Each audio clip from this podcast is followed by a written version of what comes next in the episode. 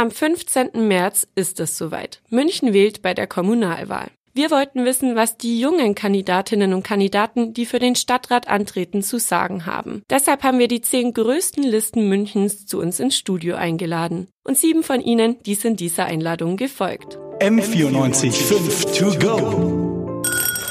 So ist der Eibacker. Na, zum Gleichern. Heute hört ihr M945 Reporter Max Geiling im Gespräch mit Felix Sproll von Volt. Felix, hallo erstmal. Grüß dich, Max, hallo. Eine kurze Erklärung zu Volt. Die Partei gibt es ja seit etwa drei Jahren und ist zusammen quasi mit dem Brexit entstanden. Den Kreisverband München habt ihr erst vergangenes Jahr im Oktober gegründet. Ihr habt aber bei der Europawahl in München ungefähr 2,2 Prozent geholt. Wofür steht Volt denn dann in München, wenn ihr eigentlich eine europäische Partei seid? Genau, also zuerst mal denke ich, ist wichtig, wirklich zu verstehen, was es bedeutet, eine europäische Partei zu sein. Ähm, Volt ist in 31 Ländern aktiv. Wir haben ungefähr 50.000 äh, Unterstützerinnen europaweit. Wir haben es als erste Partei geschafft, ähm, bei der Europawahl wirklich ein gemeinsames Wahlprogramm zu erarbeiten. Das heißt, wir haben beispielsweise ähm, in UK, in Spanien, in Schweden, Bulgarien oder auch hier in Deutschland für die Europawahl exakt dasselbe gefordert, weil wir der Überzeugung sind, dass viele Herausforderungen unserer Zeit, nicht zuletzt ähm, der Klimawandel, Herausforderungen sind, die wir nur gemeinsam lösen können, europäisch, wo sich Europa auch mit einer starken Stimme in der Welt dafür einsetzen muss, dass was passiert ähm, und dass eben Themen sind, die wir national nicht lösen können. Und deswegen sollten wir nationale Egoismen überwinden und in Europa viel mehr zusammenarbeiten, als das heute noch der Fall ist. Ich würde gerne einige Punkte aus eurem Wahlprogramm einfach mal durchgehen. Ähm, da steht unter anderem Folgendes drin. München braucht ein vollwertiges Europareferat. Wofür? Wofür ist das gut oder was kann München oder inwiefern kann das München helfen? Das kann ich ganz gut mit dem zweiten Teil deiner Frage von vorhin verbinden. Und zwar ähm, war ein Teil deiner Frage auch, warum braucht es jetzt Volt in München? Und ich denke, was wir eben leisten können, ist, wir haben die Erfahrungen aus ganz Europa und wir haben uns in ganz Europa angeschaut, was sind die besten Lösungen, was sind erprobte Modelle, die in anderen vergleichbaren Städten wie München funktionieren und bereits in der Praxis bewiesen haben, dass sie gut sind. Und diese Sachen möchten wir eben hier nach München ähm, importieren. Und zum Zweiten können wir als gesamteuropäische Partei zwischen den Städten nochmal eine ganz andere Vernetzung herstellen. Es gibt ähm, ja auch die sogenannten Städtepartnerschaften, die meistens irgendwie über die EU organisiert sind und ähm, teilweise etwas bürokratisch. Bei uns bei Volt haben wir das direkt. Das heißt, wenn wir einen Stadtrat in Bologna oder in Lissabon haben, dann sehe ich den ein bis zweimal im Jahr und ähm, kann mich regelmäßig mit denen auch über Videokonferenzen austauschen. Und diese Vernetzung zwischen europäischen Städten können wir als Volt so darstellen wie nur ganz wenig andere Parteien oder wie keine andere Partei eigentlich, weil keine Partei dieses europäische Netzwerk hat. Speziell zum Europareferat. Wir sind der Überzeugung, dass die etwas über 200.000 EU-Bürgerinnen. Die Zahl hat sich ja leider vor kurzem etwas reduziert, dadurch, dass Großbritannien jetzt tatsächlich ausgetreten ist, ähm, eine Repräsentanz brauchen. Und ähm, es ist manchmal gar nicht so einfach, in München anzukommen. Also wenn man auf den Seiten von münchen.de sucht, äh, was zu tun ist, dann muss man sich schon ziemlich durchsuchen. Und äh, man muss auch schon relativ gut Deutsch sprechen, um das äh, herauszufinden, was zu tun ist. Und wir wollen einfach mit diesem Europareferat zwei Dinge erreichen. Zum einen es EU-Bürgerinnen einfacher machen, hier in unsere schöne Stadt zu kommen.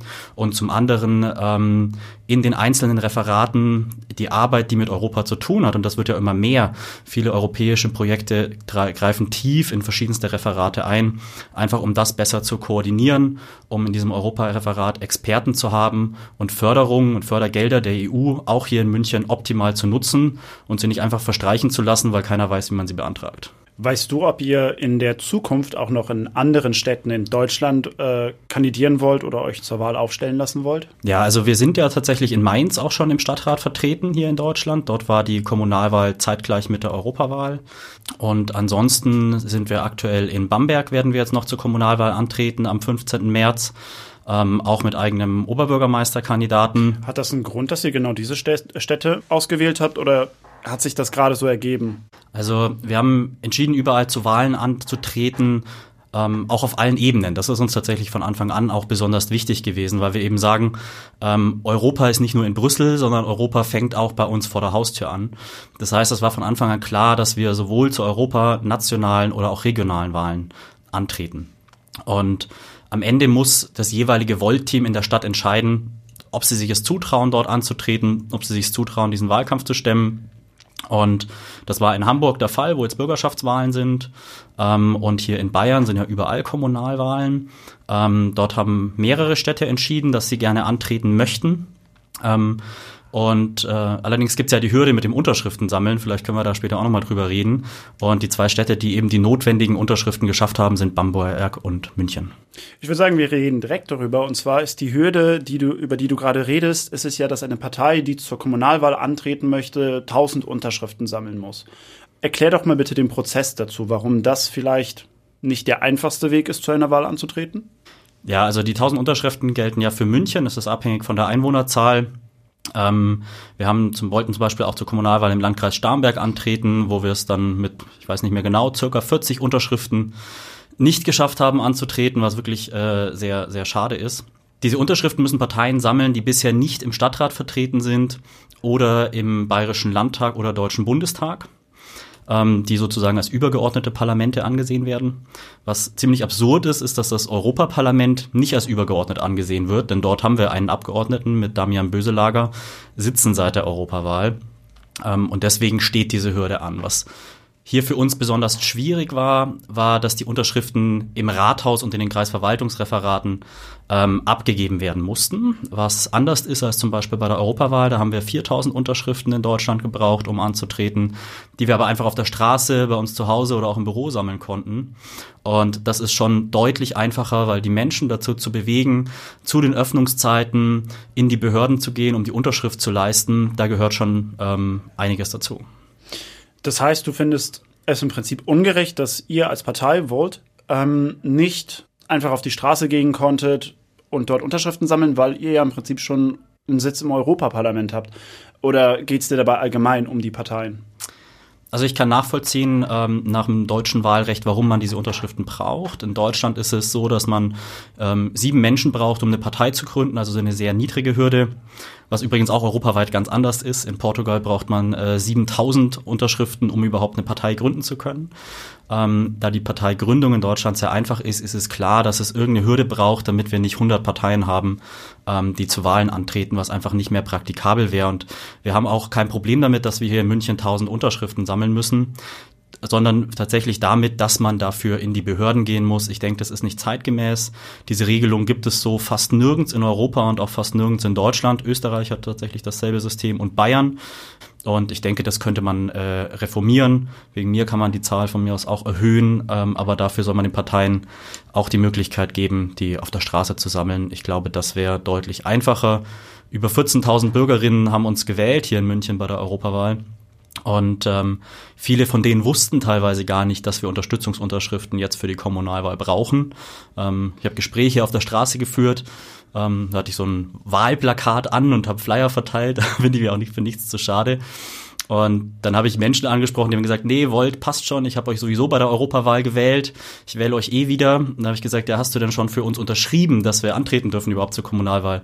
Und dann waren die Menschen oft verwundert, so dass wir überhaupt noch Unterschriften sammeln müssen. Also da fehlt auch einfach die Aufmerksamkeit. Du bist ja Volt-Politiker mit dem Themenschwerpunkt Mobilität und Wohnungsbau unter anderem.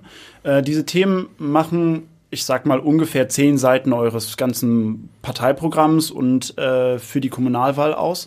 Warum beschäftigt ihr euch dann zum Beispiel äh, in ungefähr einem Fünftel eures Programms mit äh, Themen für Mobilität, Wohnungsbau etc., aber auf deutlich weniger Seiten mit so aktuellen Themen wie Umweltschutz, weil da brennt es ja aktuell wirklich. Ich finde es erstmal lustig, dass du mich als äh, Spezialpolitiker für ein Thema vorstellst. Du hattest mir im Vor äh, Vorabgespräch noch gesagt, dass das deine Schwerpunkte sind quasi. Genau, also damit habe ich mich hier jetzt für die Kommunalpolitik sehr ausführlich ähm, beschäftigt. Ich glaube, was wichtig ist zu wissen hier bei Volt, wir sind alle ähm, eigentlich keine Politikerinnen, sondern eventuell werden wir das gerade. Ähm, über 70 Prozent unserer Mitglieder europaweit waren vorher nie in einer anderen Partei aktiv, genauso wie ich auch nicht. Jetzt zu deiner Frage, warum wir beim Umweltthema im Kommunalwahlprogramm relativ wenig drin haben im Vergleich zu anderen Themenpunkten, ist einfach das, wir haben ein weißes Blatt Papier genommen und haben angefangen, unser Kommunalwahlprogramm für München zu schreiben. Und ähm, die Leute, die das hauptsächlich geschrieben haben, haben sich eben darauf fokussiert, Themen rauszusuchen, die für München speziell relevant sind und die bisher so noch nicht erfasst sind von unserem deutschen Grundsatzprogramm oder unserer europäischen Mapping of Policies. Das ist unser europäisches Grundsatzprogramm, an das sich jedes Volt-Chapter, also jedes nationale Volt-Team ähm, und auch alle lokalen Teams halten müssen. Das heißt, wo Volt draufsteht, ist auch immer Volt drin. Das kann nicht verändert werden. Und in unserem Mapping of Policies und auch in unserem deutschen Grundsatzprogramm haben wir sehr, sehr viele Themen zum, sehr, sehr viele Dinge geschrieben zum Thema Umweltschutz und Klimaschutz, die selbstverständlich hier für München genauso Gültigkeit haben und für die wir uns hier im Stadtrat genauso einsetzen werden, auch wenn man sie im Kommunalwahlprogramm nicht wiederfindet, aber das wäre einfach doppelte Arbeit gewesen.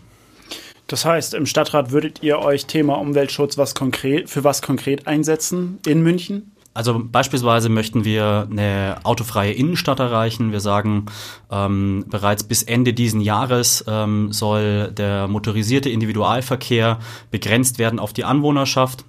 Und bis 2021 soll tatsächlich alles innerhalb des Altstadtrings komplett autofrei sein. Natürlich mit zu definierenden Ausnahmen für Pflegepersonal, Rettungsdienste ähm, und so weiter, was eben ganz klar nachvollziehbar ist. Aber wir sagen, es braucht eben einfach weniger Verkehr in der Stadt. Ähm, es geht nicht nur darum, mit welchem Antrieb tatsächlich die Autos fahren, sondern auch einfach insgesamt darum, dass es weniger werden. Ähm, wir setzen uns konkret dafür ein, dass äh, die CO2-Emissionen in München niedriger werden. Ähm, wir möchten, dass München klimaneutral wird. Und ähm, mit allem, was damit verbunden ist. Ja, beispielsweise sagen wir auch, wir möchten bei Neubauten und da müssen natürlich städtische Neubauten immer ein Vorbild übernehmen, aber wir möchten das auch fördern, dass Private äh, das nutzen, dass überall, wo es sinnvoll ist, ähm, Solaranlagen entweder zur Strom- oder Warmwassererzeugung auf die Dächer kommen. Wir möchten Fassadenbegrünungen, Dachbegrünungen, wir möchten Flächen entsiegeln. Also da gibt es sehr, sehr viel. Ja gut, also das heißt, ihr seid definitiv dafür, dass die Stadt zwar äh, verkehrfrei wird, verkehrsfrei wird. Äh, in der Zukunft seht ihr aber auch einen kostenlosen Nahverkehr, einen kostenlosen ÖPNV. Viele sagen, das sei ja gar nicht bezahlbar. Kannst du jetzt vielleicht mal erklären, warum es das vielleicht doch ist? Das Thema kostenloser ÖPNV ist ein ganz spannendes, weil es zeigt, wie Volt arbeitet. Ähm, wir haben in unser Kommunalwahlprogramm geschrieben, Ab sofort schon sollte der ähm, öffentliche Nahverkehr äh, günstiger werden. Ähm, langfristig möchten wir auch einen kostenlosen Nahverkehr. Jetzt kann man sich natürlich die Frage stellen, warum fordern wir nicht sofort den kostenfreien Nahverkehr für alle? Das hat einfach damit zu tun, hier in München ist unser öffentlicher Nahverkehr bereits an den Kapazitätsgrenzen angelangt. Ja? Jeder, der irgendwie zu den Stoßzeiten S- oder U-Bahn fährt oder sich in einen Bus quetscht, ähm, kennt das. Das heißt, wenn wir jetzt den öffentlichen Nahverkehr sofort kostenfrei für alle machen würden, wird es einfach dafür zu führen, dass das System komplett zusammenbricht. Deswegen möchten wir zuerst den öffentlichen Nahverkehr ausbauen, hier auch Geld investieren, solange es eben noch zusätzliche Einnahmen durch Tickets gibt. Aber das passiert ja schon. Jetzt Thema neue Stammstrecke etc. Genau, es wird einiges getan, aber wenn wir wirklich dahin wollen, dass wir eine Stadt haben mit extrem reduzierten Autoverkehr, vielleicht mit gar keinem Autoverkehr mehr in der Altstadt, ähm, müssen wir hier noch deutlich mehr tun. Das heißt, was wir kurzfristig machen können, sind ähm, Taktverstärkungen zu machen auf den S-Bahn-Linien. Ähm, wir möchten zusätzlich Busse einsetzen, für die wir auch Busspuren möchten, wollen ähm, die dann zum Beispiel auch U-Bahn-Linien verstärken. Ähm, wenn man in der U-Bahn ist, sieht man manchmal, dass es zwischen zwei, drei Stationen extrem voll ist. Da könnte auch zusätzlich noch ein Bus fahren. Das sind Dinge, die man sofort umsetzen kann. Mittelfristig braucht es dann auf jeden Fall schienengebundene Lösungen. Das sind sowohl Straßenbahnlinien, ähm, wo wir die Tangenten machen können, eine Ringlinie, sind aber auch U- und S-Bahnen an den Stellen, wo es eben äh, sinnhaft ist. Und sobald dann dieser öffentliche Nahverkehr ausgebaut ist und die Kapazitäten hat, ähm, soll er auch kostenfrei werden. Ähm, gerade eine Stadt wie München kann sich das auch leisten. M94 5 to go. Wenn ihr wissen wollt, wer Münchner Oberbürgermeister oder Oberbürgermeisterin wird und was sonst so bei der Kommunalwahl passiert ist, dann schaltet am 15. März zwischen 18 und 21 Uhr hier auf M94.5 ein. Da gibt's dann unsere Sendung zur Kommunalwahl für euch.